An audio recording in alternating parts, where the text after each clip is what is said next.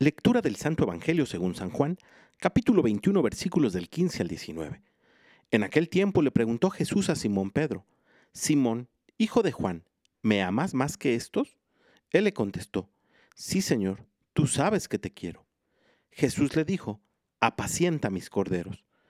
Por segunda vez le preguntó, Simón, hijo de Juan, ¿me amas? Él le respondió, Sí, Señor, tú sabes que te quiero. Jesús le dijo, Pastorea mis ovejas. Por tercera vez le preguntó, Simón, hijo de Juan, ¿me quieres? Pedro se entristeció de que Jesús le hubiera preguntado por tercera vez si lo quería, y le contestó, Señor, tú lo sabes todo, tú bien sabes que te quiero.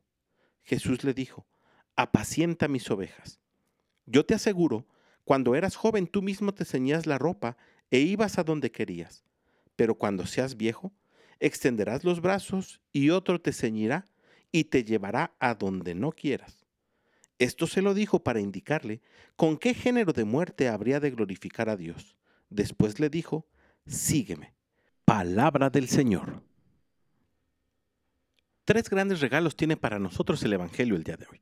El primero de ellos es que sin importar cuántas veces hayamos traicionado o decepcionado a Jesús, Él siempre está dispuesto a buscarnos para darnos su perdón.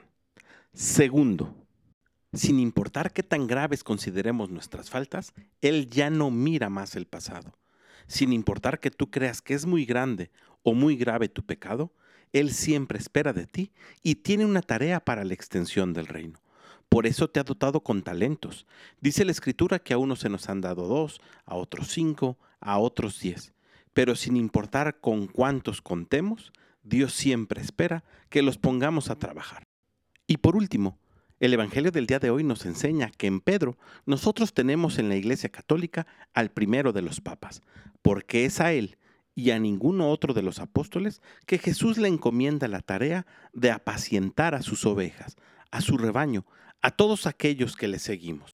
Si echamos un ojo a la historia, podemos descubrir que nuestra iglesia es apostólica, pues hay una línea sucesoria desde Pedro hasta el Papa Francisco. Sintámonos orgullosos precisamente de estar en la iglesia que fundó Jesús. Y por último, pidámosle al Espíritu Santo que nos conceda la gracia de reconocer que sin importar cuál es el tamaño de nuestro pecado, la misericordia de Dios es eterna. Que tengas un gran día y que Dios te bendiga.